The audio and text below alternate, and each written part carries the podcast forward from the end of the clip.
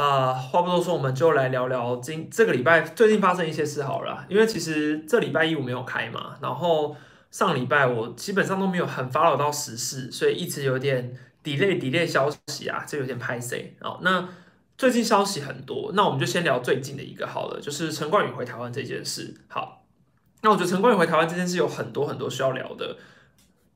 其实第一个念头，我直接想到的是陈冠宇算是旅外杰出球员吗？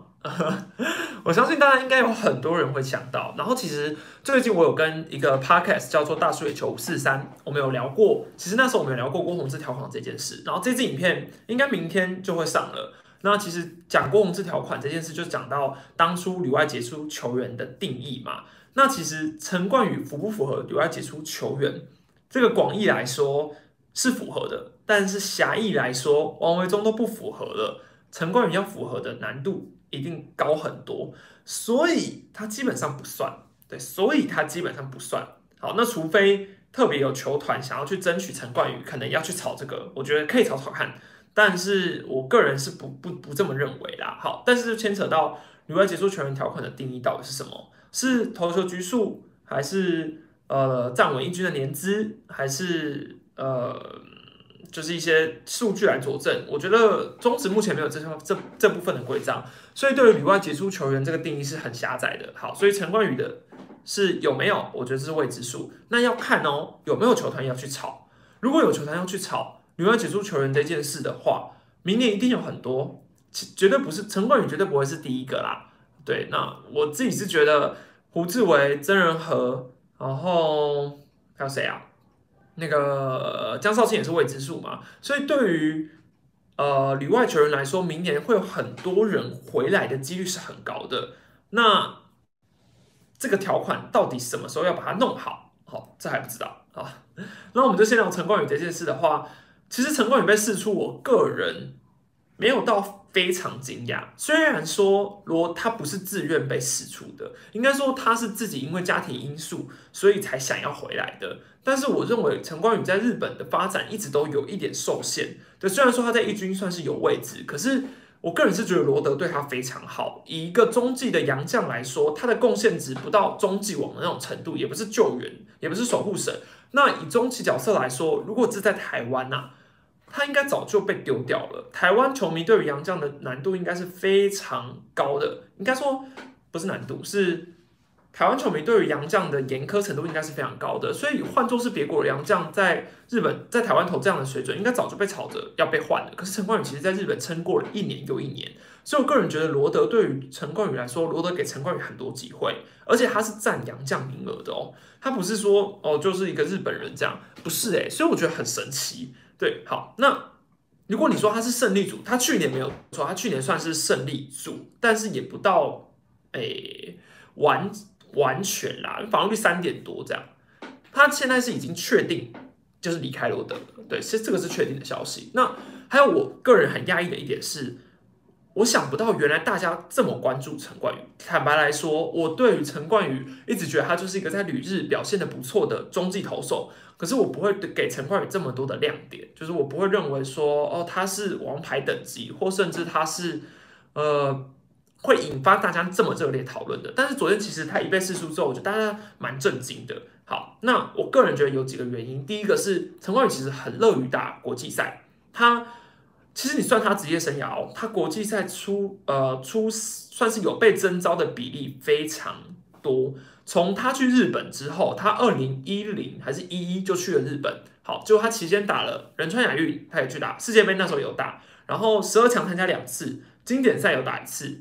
亚冠赛打一次，更别说他去年十二强其实打的非常，他其实去年十二强其实投的非常好，五场比赛标出七 K，然后没有失掉任何分数，所以这是我认为台湾球迷为什么对于陈冠宇反而有这么多的印象或甚至是关注度，是我认为他蛮常参加国际赛的。还有一点是陈冠宇的形象很亲民，微笑左投，陈冠宇笑起来就是一个很有亲和力的感觉，所以其实他球迷缘蛮好的。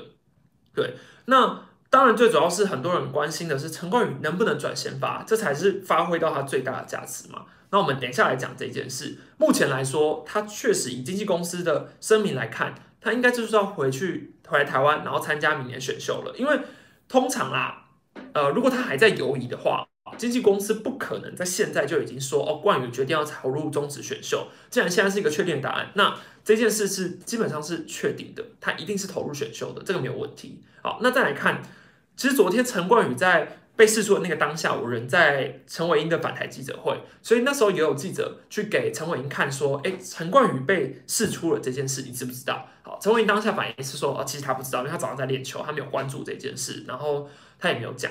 但是其实陈伟英很能够理解陈冠宇讲的家庭因素，因为他自己也有分享。是因为他觉得他老婆其实很支持他，很给力，算是有撑起一个家。对，但是陈冠宇可能女，因为他女儿才刚出生嘛，好像才一岁多吧，所以我个人认为他是站在一个爸爸的立场去想这些未来。如果说今天单就只有他老婆一个，那可能还会想说，嗯，还可以放着。但是有了小孩之后，其实你会希望，如果你是爸爸，你应该会希望看家小孩的全部。而且以疫情来说，台湾又是这么安全的地方，我觉得他应该是多方考虑过后。评估回来台湾是最好的选择，也是他现在这个年纪可能要三十岁了一个转换，对我觉得蛮好的。那陈文有讲说，其实当年王义正的决心也是像陈冠宇这样，其实他们在今年好像就有大概聊过这件事，有大概聊过说要不要因为家庭转换啦，其实这种生涯转换，我个人觉得对于一个职业选手来说是很痛苦的。那其实陈文也有讲说，他个人啊。就是属于那种有机会就去争取，他不想要浪费掉任何一个机会的，所以他觉得，呃，既然还有留在日本的机会，他就鼓励冠宇应该会留留在这里。但我相信冠宇的考量点应该可能也就像王一晨那样，就是觉得发展空间也差不多了。那因为家庭因素的考量就回来，所以我觉得也很合理啦，对，很合理。他两千二零一一年赴日本嘛，所以他其实在日本打球九年的时间了，九年真的蛮长的。那他是一直到二零一四才稳定上一军，然后转了罗德之后，开始算是真的在一军比较稳定的中继投手。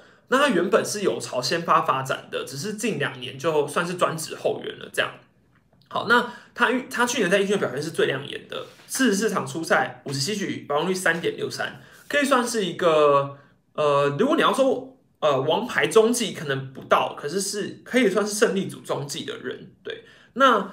如果你以现在中职选秀台面上的人来说，陈冠宇跟一票的高中生大物，当然，呃，选陈冠宇其实没有什么疑问。第一，他回来台湾并不是因为他手受伤，他不是像郭俊霖这样可能选前的时候爆出手受伤会影响他的顺位，还有再加上，我就拿郭俊霖跟陈冠宇来讲好了，陈冠宇的呃状况明显是明朗很多，就各球团其实不会有什么疑虑，然后。呃，再加上陈冠宇在一军的时间很久，他是有有证明过自己是可以压制一军的打者的，所以对于不管是总教练而言、球探而言、球团而言，都会觉得哦，他马上就能够看到这个球员是很明朗的，所以他的身价、他的价值是很好去评估出来的。对，那其实你要讲实际这件事的话，以台面上来说，陈冠宇当然非常有可能是状元，非常有可能是状元，可是。呃，而且你要想哦，富邦其实本来就是偏爱海归的旅外选手嘛。那目前他们就是拿到状元签，然后现在洪总总教练，你看，你看洪总今年选秀的方针，张敬德、郭俊霖、陈真，他选的都是属于极战力的选手，他觉得马上可以用的。那我相信洪总最大的呃原因是因为他想要在他任内的这三年拿到一座冠军。哪怕只有一座也好，所以我觉得洪总现在要的就是集战力，这跟他所有的补强动向都很有关联。好，这个我们后面再来看。那我觉得集战力就是他想要的。所以，那既然陈冠宇，如果陈冠宇这样放在台面，跟高中的选秀大物一些，假设李浩宇啊，然后可能谁要出来，我觉得都撼动不了陈冠宇。问题就在于有没有比陈冠宇更好的集战力会吸引洪总。好，那。已经已经有很多人去拿陈冠宇跟江少庆啊、胡志伟曾仁和来比嘛，对不对？那我觉得最直接的是，你把陈冠宇跟之前一些旅日上过一军的选手来做个对比，很简单。大家都说王一正，可是我觉得经历比较类似的其实是郑凯文。大家要知道，郑凯文那时候回来台湾是状元，那他从他在日本的时候从阪神到横滨，待在日职。一军的时间大概就是五年，跟陈冠宇很类似。陈冠宇是一五开始嘛，一五、一六、一七、一八、一九、二零，他比郑凯文多一年。好，那郑凯文在日子一军的成绩并没有比陈冠宇好，对，但是他是有证明过自己可以在日子一军生存的。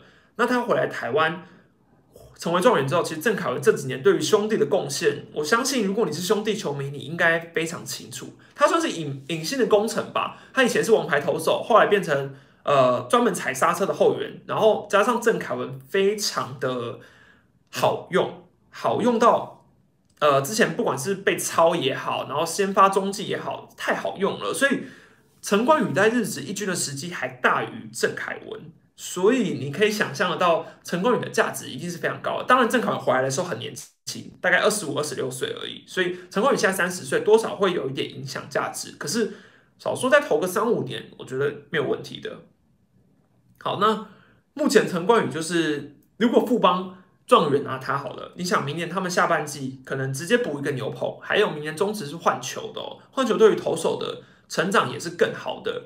所以我觉得富邦状元呢，他也蛮合理的，对，蛮合理的。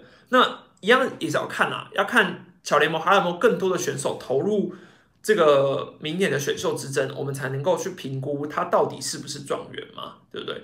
那我个人是觉得，如果今天胡志伟跟陈冠宇摆在前面就已经很难选了，再加个江少庆，如果今天是曾仁和跟陈冠宇比，我一定是不。比陈冠宇，因为其实对于曾仁和来说很可惜，他今年算是虽然去澳洲联盟，可他等于又浪费了一年，可能撑了一年之后还是得投入选秀，因为我觉得就美国疫情来看，明年小联盟感觉不会再就是短时间很难说啦。对，那我觉得除非江少庆吧，胡志伟我也觉得要考虑一下，因为胡志伟胡志伟毕竟是上过三 A 然后大联盟的选手，这个跟日子一军的等级来说又不一样。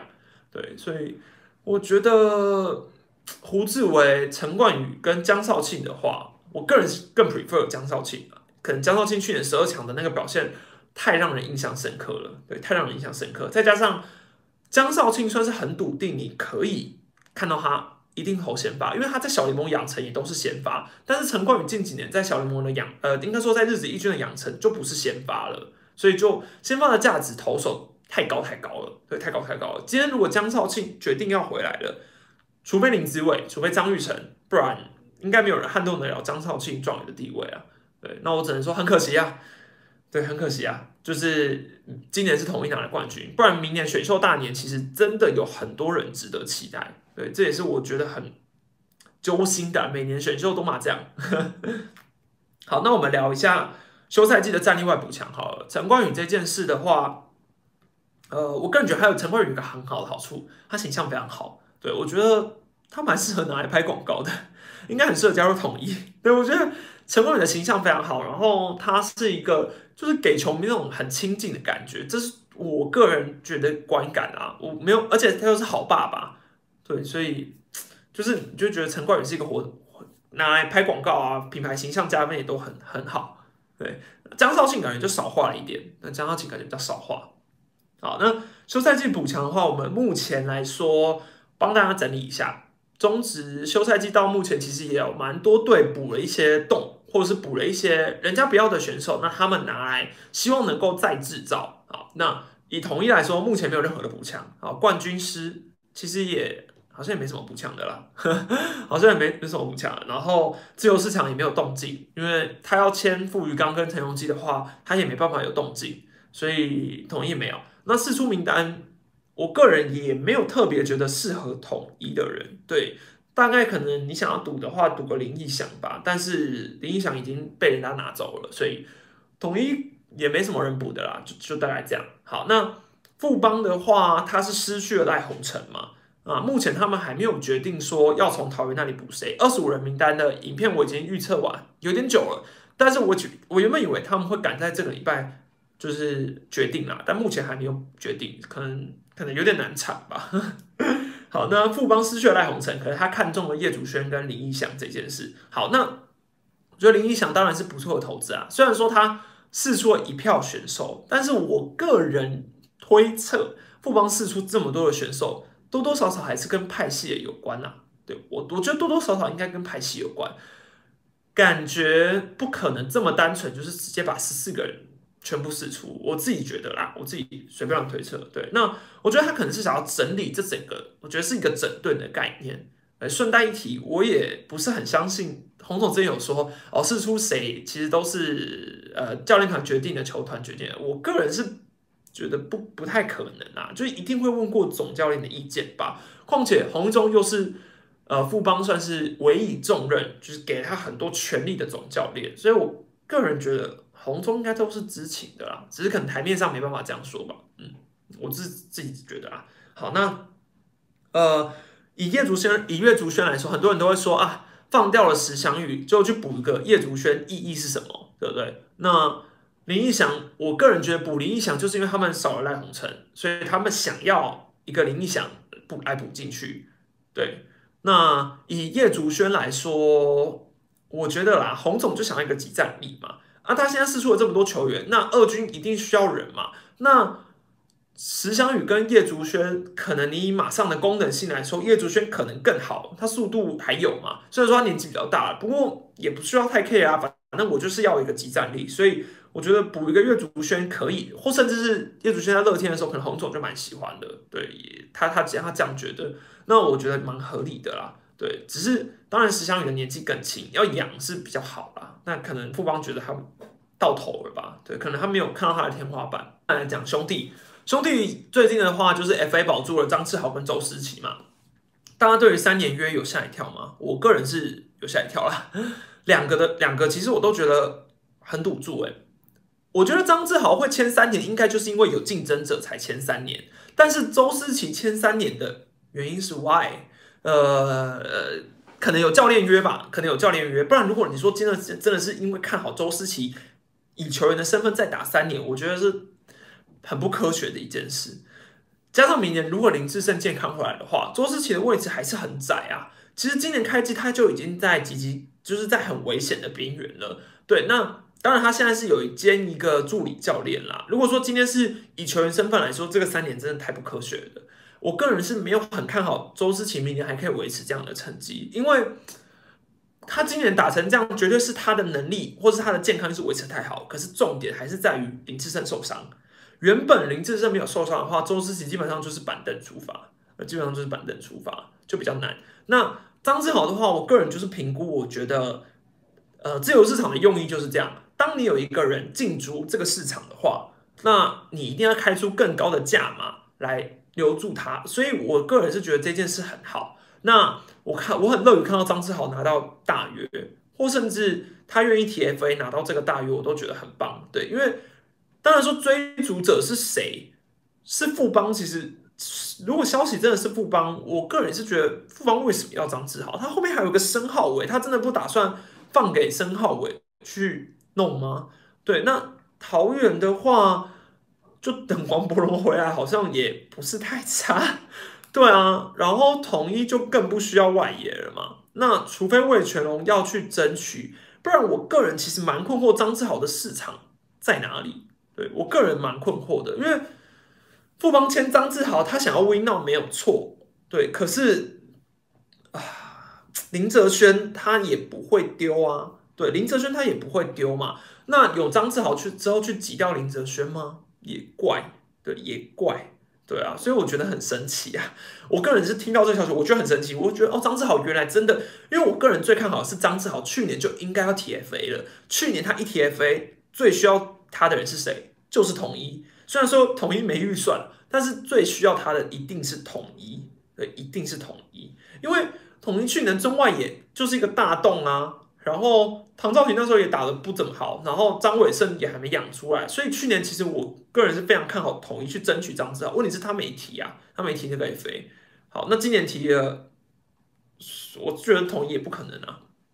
那除非是魏全龙啊，但是我看我听到的竞争者好像不是魏全啊，对啊，好像不是魏全。好，呃，有人说觉得后年大王回来的几率是多少？老实说，真的很大了。真的很大了，因为以王博目前的状况来说，真的不太乐观。对，除非他第三年就算春，除非他春训就打得很好，只要他春训打的一不好，他就很难再有先发位置。因为这个教练已经了解他了，就已经了解他了，那就不会再给他机会了。而且对于日本来说，其实他们给杨将其实也是蛮蛮，他们就花了钱买杨将哦，那就这样，他就盯着也没关系，他们也不吃亏。对啊。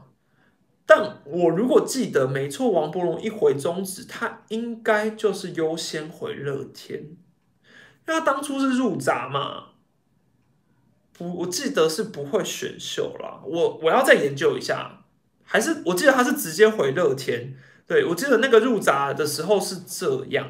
对啊，我不确定，之后再查一下哦。好，那以台面上，呃，我刚讲完了什么？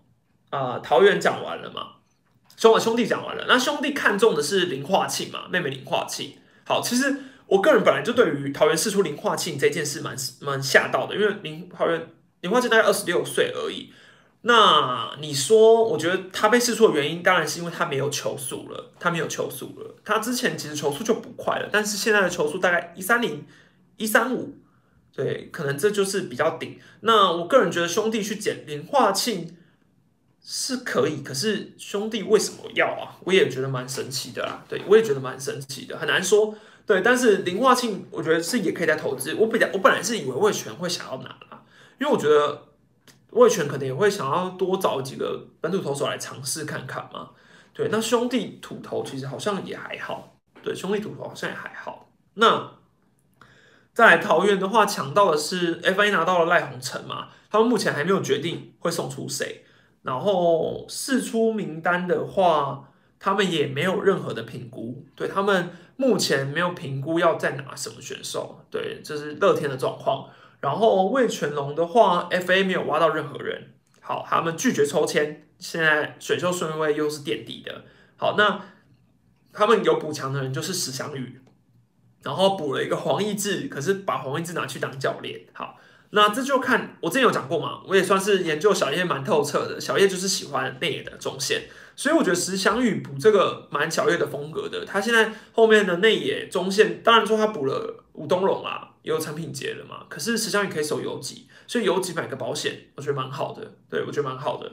然后黄义志的话，当教练这个我就很难去评估了，因为每一个人当教练很难猜说他到底有没有这个能力。对，好的球员并不一定是好教练。坏的球员也不一定是没有所谓的坏的球员，应该说成绩没有这么亮眼的球员也不一定是坏教练，所以这都很难说。那我们就等等看之后的状况。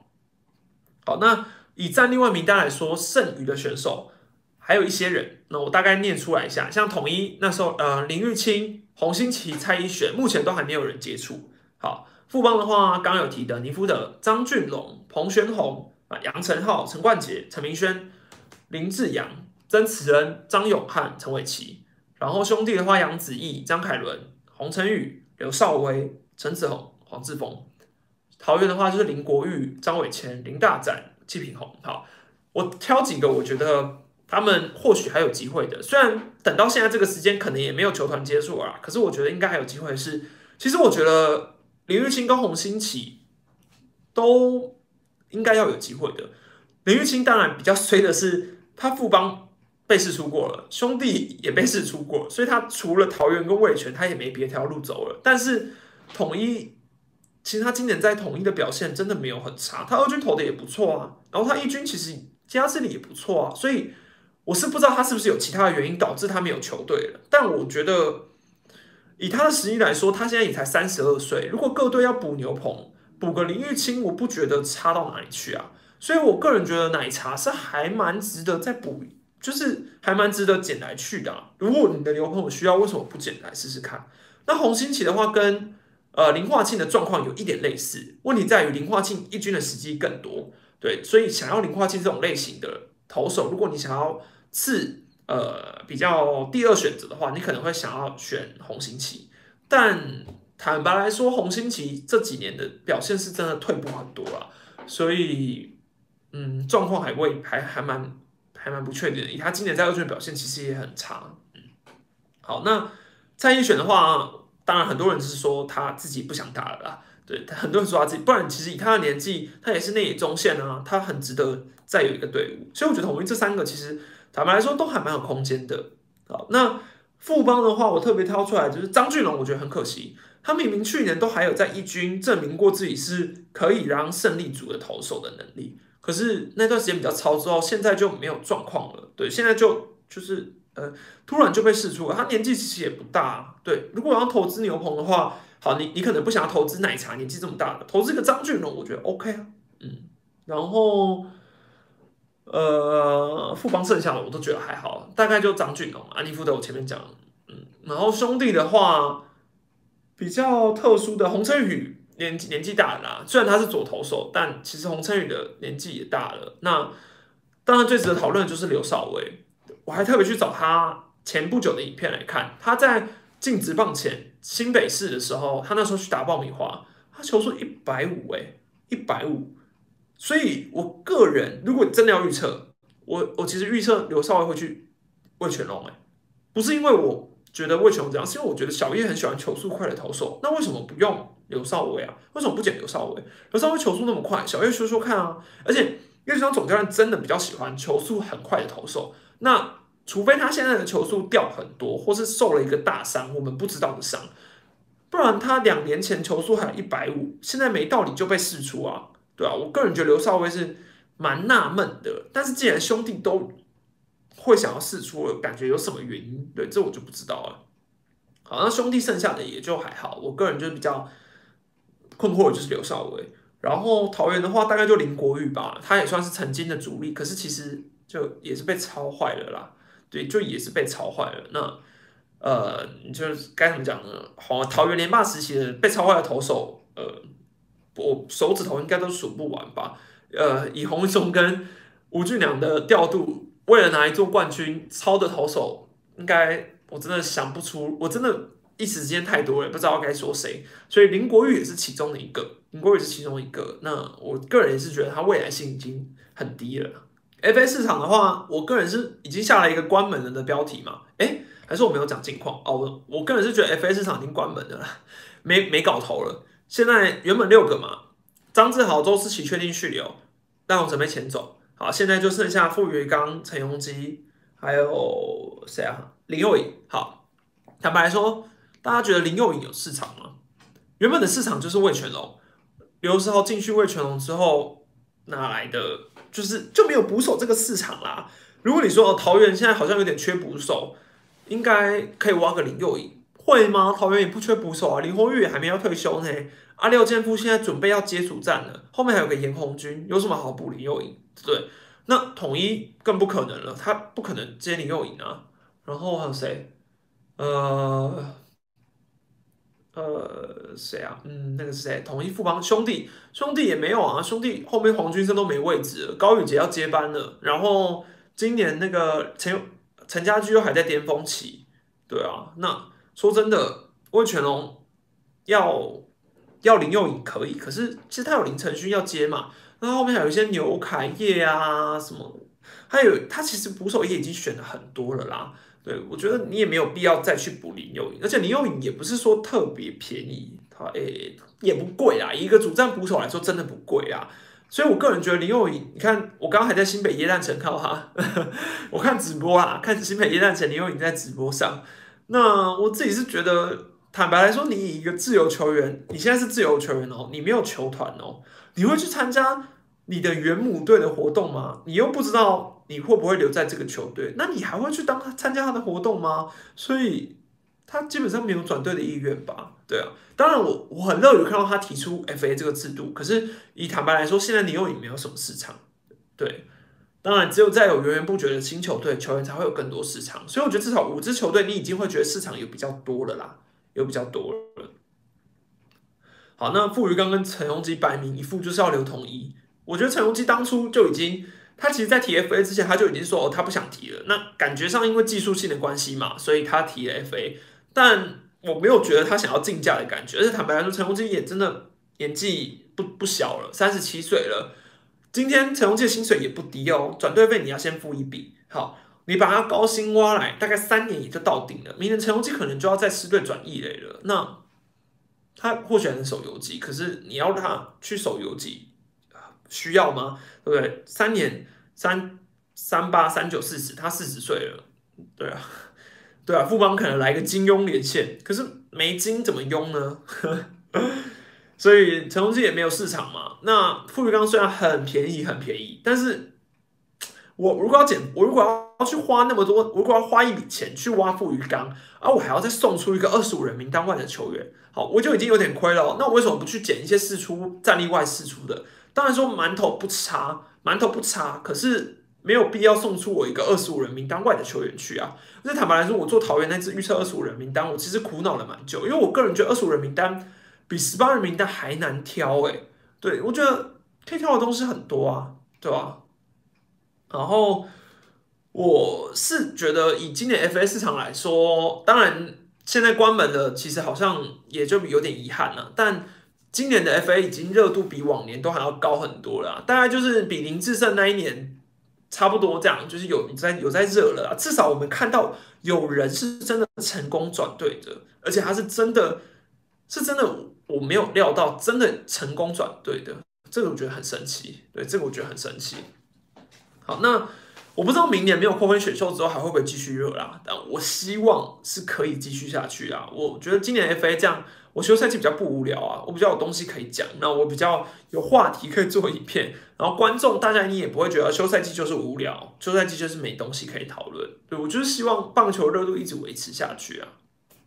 然后特别提一个，呃，大家应该会想要讲之前魏全龙抽到状元签这件事嘛？那我讲一下我自己的看法好了。呃，我觉得坦白来说，换领队一定有差。以前的领队当初同意了这件事。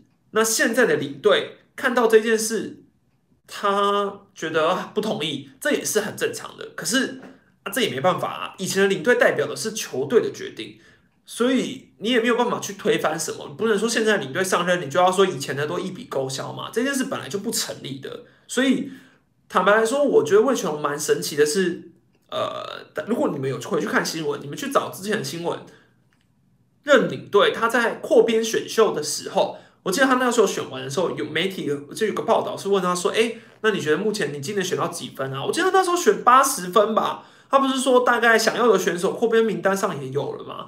这是他当初自己说的。他觉得哎，扩编选秀其实选的不错啊，八十分蛮好的。结果过了大概几个礼拜之后，他突然跳出来说：“呃，扩编选秀是在整我，对，是是一个很烂的制度。”他觉得这件事太不合理了。那那你当初为什么是说八十分？自己自己自己。怪怪的啊，对，就我个人觉得啦，他是发现风向有点倒着魏全龙这边之后，所以他顺着这个风向去讲，他觉得说，哎，好像大家都有点在替龙队抱不平，对，好像开始帮他觉得说龙队是一个受害者，所以不如我就来跳出来发个声，我拒绝抽签，那我来带起一个。就是因为我们龙队真的吃亏吃太久，大家都觉得我们吃亏，所以今天大家觉得我们吃亏的时候，我也来。我身为一个领队，我要跳出来说，我们真的吃亏。那领队是确实他在这个沙场上纵横很久，所以我觉得他马上选择做这个决定。可是我必须说，我觉得网络上的风声不能全信的一个原因，是因为大家都是自家的球迷。你们想，你们看到魏全龙吃亏的时候，得利的都是你们自家的球队选秀签，你还会替魏全龙抱不平吗？不会吧？因为每一个人的选秀顺位都因为为钱而往前啦。富邦开心，因为他留到状元签，我统一也开心，我我往前了一个顺位，全部人都开心。魏全龙自己在底，所以真正魏全龙吃亏的时候，所有其他球迷得利的时候，就不会有人站出来帮龙队说话了，因为大家都希望自己的球队得利。对，所以我觉得。领队可能没有评评估这个风向，还会再这样跟动，对，所以当他代抽抽到第五顺位签的时候，他开始讲出来讲说，哦，他觉得真的是太过分啦，什么我要以示抗议啊，什么之类。可是其实很少人会站在他这边的，就是因为没有人跟他组一个联盟，对他算是自己一个是受害者，其他四支球队都算是得利者。所以既然他代抽抽到了海军陆战队，那也只能认了，对，那他也只能认，而且命运就是没有办法交在他手里的。坦白来说，这几率好像也蛮低的吧？对呃，等于二十趴的几率是他中嘛？对啊，嗯，我也只能说，我也只能说，冥冥之中有注定吧。你们真的是蛮神奇的。好，然后再来看一下啊，我们进入一下很久没念的 Parkes 观众提问，但最近真的是有点荒废的 Parkes。我其实有第一次听到有人说，希望我把 YouTube 的影片丢到 Parkes 上，但我目前就是因为把直播放上去，然后上礼拜就是怠惰有点久，所以最近都没有更新，所以我才想说啊，最近直播要开勤一点。好，之后扩编选秀名单公布之后，哎，应该说赖鸿成的补偿名单公布是谁之后，我会再开一个直播。好，那我。这周有两个留言，我就念念完这两个，我们再进入直播观众的提问时间。好，第一个留言是斯纳夫金，他说你很棒，继续加油。虽然我是爪迷，但一直以来都有在看你的 YT 频道，没有跟到直播，后来都会在 YT 上补完。有几集漏掉的，会在搭车时间开 Pockets 来听。但是他有发现我更新都比较少，所以他希哦，因为他说他有广泛搜寻并听一下 Parkes 的频道，然后他说我是他个人评分的前三强，另外两个是台北市立棒球场跟团长蔡明义，所以他觉得 Parkes 这块。领域是希望我可以好好耕耘的，对我很有信心，然后帮我按赞，这样好，我也很感谢他，就是他留了这么多，然后 Parkes 上的建议我会再努力，对我这这点是我真的是，毕竟艺人团队有时候真的是有点自顾不暇，对，但是感谢斯纳夫基，好，第二个是林立的威，赞赞，喵咪听一个，好，感谢喵咪，好。好，接下来进到直播观众提问时间。我们今天因为我现在其实在家里，在台南的家，所以时间不多，我们就回答几个问题就结束今天的直播。大家有什么问题吗？明年江少卿第几名？第几名？他回来我就第一指名。对，他回来我就第一指名。是不是说回来参加六强一，先试身价，后来再去旅外？不是，我觉得六强一算是次要的，诶，因为最主要是疫情吧。最主要是小联盟能不能打吧？如果小联盟能打，他们应该以他们的年纪都还会想拼。可最主要是小联盟没人打的话，有没有这个六强一，其实也没必要了，就干脆回来了。不然你又要浪费一年的时间。胡金龙明年会在一军吗？我是觉得不会，不会，我觉得不可能。以富邦少主的感觉来说，现在胡金龙就是摆着了，对，摆着了，他不会这样让他回去一军了你有惊讶统一开始变积极吗？我明明之前，你看我在台湾大赛的时候有说，我说罗董来的时候飞高高的时候，感觉明年的预算会增加。那时候大家都说没有没有，统一已经固定了什么之类，有没有？我也虽然我不是先知，但是我就是觉得罗董来了应该会爽一下啊。他老婆我记得他们也有来，所以我个人觉得那一场比赛赢下来，对于统一的预算一定会有增加的。那。我还有一点是，我觉得统一其实蛮挺林月平的，蛮挺丙总的，他算是蛮给他资源，而且今年其实没有给什么资源，丙总就拿到一座冠军了，明年应该资源要给更多吧，丙总更有话语权了，对不对？所以我觉得变积极是好事，但是三羊头之外，真的再多找几个吧，多找几个，不要就只有那三羊头。我觉得那三羊头要这一整季，我也不是那么看好。如果是兄弟那三个，我就觉得 OK，统一这三个。我还是要打一个问号。对，虽然他们季后赛表现很好，富邦你觉得还会补强谁呢？富邦现在应该就是先看他们补偿名单捡到谁，先看他们补偿名单可以捡到谁，这部分部分是我想要先知道的。补强谁之后，看他们还有没有想要补强的吧。可是其实也差不多了啦。他们 FA 补完之后，现在也快满编啦。你怎么看？会选手东龙很好啊，选东龙主战二垒手很好，很好的一个选择，Good choice。吕彦青我不是很看好哦，嗯，其实坦白来说啦，很多旅日的投手，其实很多一军站不稳的，回来中职也都还站得稳。对，你说像王义正、林奕豪，当初也没有站稳一军啊，然后廖任磊还不知道嘛，可是他其实也没有站稳一军，郭俊礼也是没有站稳一军，所以没有站稳一军。可是，在日职二军，好像如果有能投出成绩，其实回来中职也蛮受期待的，对。大概就黄志龙算是比较失败的案例啊。如果你以今年来说，我转第三指名还能抢到刀马，一定可以。明年是投手大年呢，但要看啊，看像林玉敏啊，然后赖霆锋、潘志辉吗？哎，潘忘记了，潘文辉还是谁？对，我觉得都很值得，都都很需要去看看，都很值得评。陈陈陈志杰也是，对对对。请问拳王被小叶调好的几率高吗？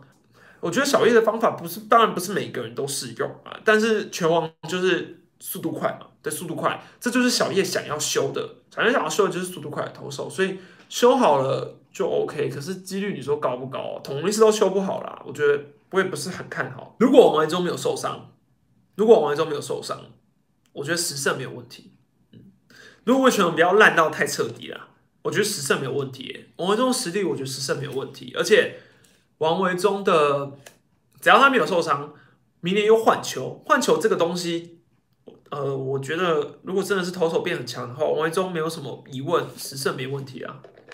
会长怎么提名？会长我也好好奇哦，我现在也还在纳闷中，但我记得。吴吴建会长是讲任期好像是到开季前三月份的时候，这也是我觉得蛮匪夷所思的，就是你选在一个开季前换会长，那开季前谈好的东西换了会长之后，不是很多东西会又乱了嘛，所以我觉得蛮蛮诡异的。爪的第五号先发是谁？以中志龙、于谦、化解。于谦应该还太早，我觉得于谦于谦要给他一个时间好好养成。对我觉得不要再重蹈覆辙，就是你给他一段时间好好养成。那第五号先发，我还是觉得是廖以中啊。冠宇有可能用过这条款吗？不可能，除非哦，就是对啊，我觉得就是大家滚动看看有没有人要滚动看看，有没有人要去炒啦。不然你以，可是我也很好奇，王维中华来说都没有人要炒，是因为大家都觉得对于新球坛友好吗？就没有人想说要去炒一下。虽然说让三让三轮这件事，我看应该是没有人要接受了啦。预测陈冠宇月薪哦。王维忠的月薪是九十四万吧？哎，九十万吗？对，差不多九十几万。陈冠宇应该也是要个复数年约跑不掉啦。但是薪水如果有王义正的薪水，应该就不错。对，有王义正的薪水应该就不错了。你觉得邱总这次带队好吗？我觉得邱总，我就真的蛮喜欢邱总的。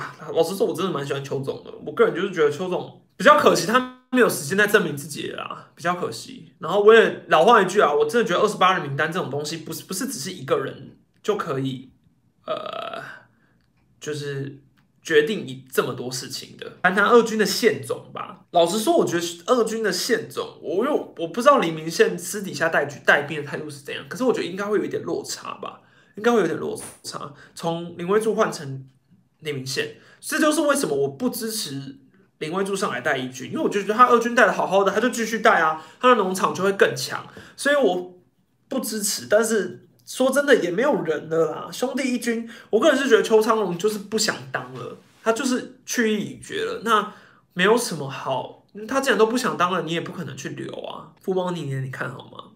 我今年也看好富邦，我不想，我不我不知道我明年又看好富邦，他们会不会觉得我又在乱讲话了？但是我还是看好富邦，我看好啊，我不我不会不看好富邦，看好明年统一吗？